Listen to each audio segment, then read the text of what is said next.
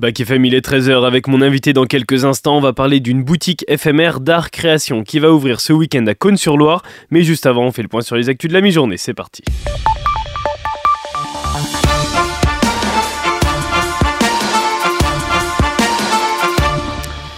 Et on commence comme tous les jours avec l'actu mondiale. Et l'actu mondiale, c'est la COP 28 qui continue à Dubaï. Et des scientifiques ont une nouvelle fois lancé une alerte rouge sur le climat. Les scientifiques du Global Carbon Project appellent à agir pour contrer le réchauffement climatique. Selon une étude, les émissions de CO2 produites par l'utilisation du charbon, du gaz et du pétrole dans le monde devraient franchir un nouveau record en 2023. En 2015, avec le traité de l'accord de Paris, les dirigeants mondiaux s'étaient fixés comme objectif de ne pas dépasser le seuil de plus de 1, 1,5 degrés pour éviter des vagues de chaleur à répétition et des changements profonds qui pourraient être irréversibles infligés à la nature par l'action humaine. Et puis il fait beaucoup parler les critiques cinéma, mais également les historiens. Les avis divergent sur le dernier film de Ridley Scott. Napoléon marche très bien et continue de faire l'actualité. Le bicorne noir emblématique, l'un des rares chapeaux encore existants de Napoléon lorsqu'il était empereur des Français, initialement évalué entre 600 000 et 800 000 euros, a été adjugé lors d'une vente aux enchères à 1 932 000 euros. Le nom de l'acheteur retenu n'a pas été dévoilé. Et puis avec quelques heures d'avance, les studios Rockstar Games ont dévoilé la première bande-annonce de GTA 6. Lucia, do you know why you're here? Bad luck, I guess.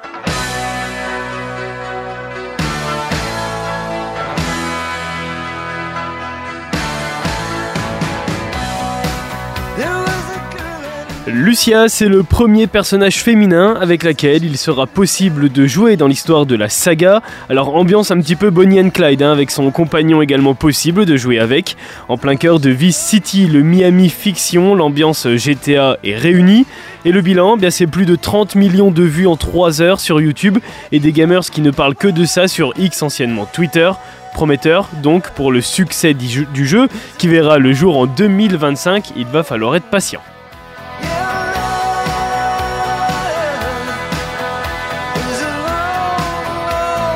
Look who's back.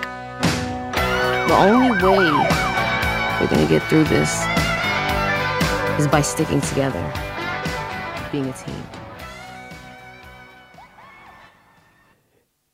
Et je vous en parlais comme une volonté la semaine dernière, eh bien c'est le début de la fin pour les puffs. L'Assemblée nationale a adopté à l'unanimité hier, en première lecture, un texte pour interdire les cigarettes électroniques à usage unique. Un premier pas vers une interdiction qui devra encore être confirmée par Bruxelles. Alors l'Académie nationale de médecine elle qualifie les puffs de pièges sournois pour les enfants et les adolescents. Une avancée dans le projet anti-tabac du gouvernement qui s'inscrit également dans la diminution des déchets plastiques.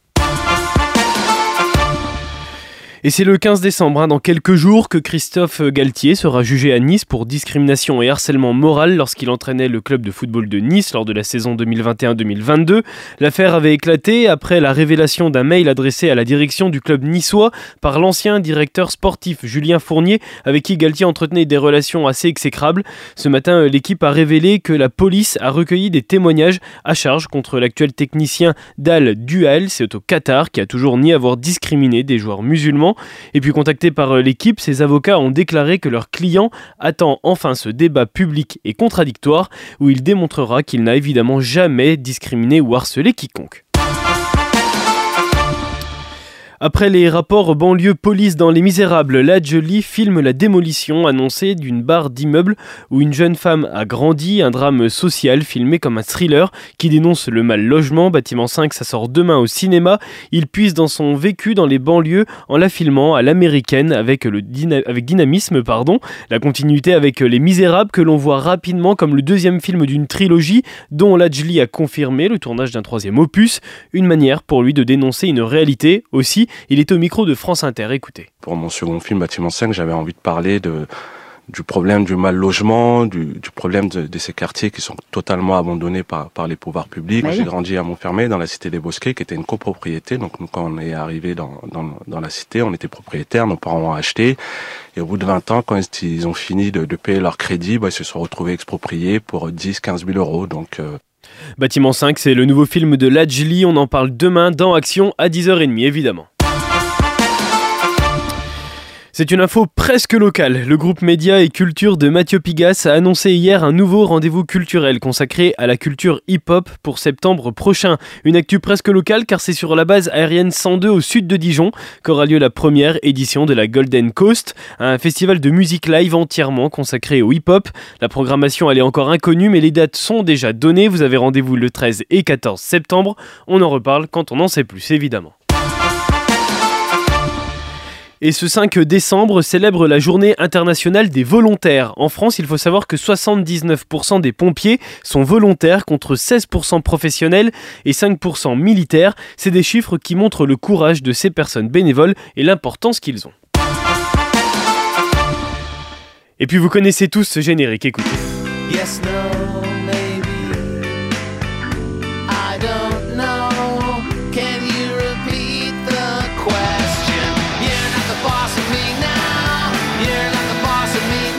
Et ouais, Malcolm, une série longtemps diffusée sur M6 en France qui met en scène le quotidien de la famille de Malcolm. Humour omniprésent et situation burlesque donnent le rythme des 7 saisons. Aujourd'hui, c'est l'anniversaire de Frankie Muniz qui fête ses 38 ans. C'est le rôle de Malcolm. Et on a des nouvelles de lui après des problèmes de santé suite à deux mini-AVC qui ont endommagé, endommagé pardon, sa mémoire. Et eh bien, ce passionné d'automobile et de course auto a signé dans une écurie, la Red Jones Racing. Et pour 2024, il vise le championnat élite, le NASCAR, et on lui souhaite bonne chance et bon anniversaire.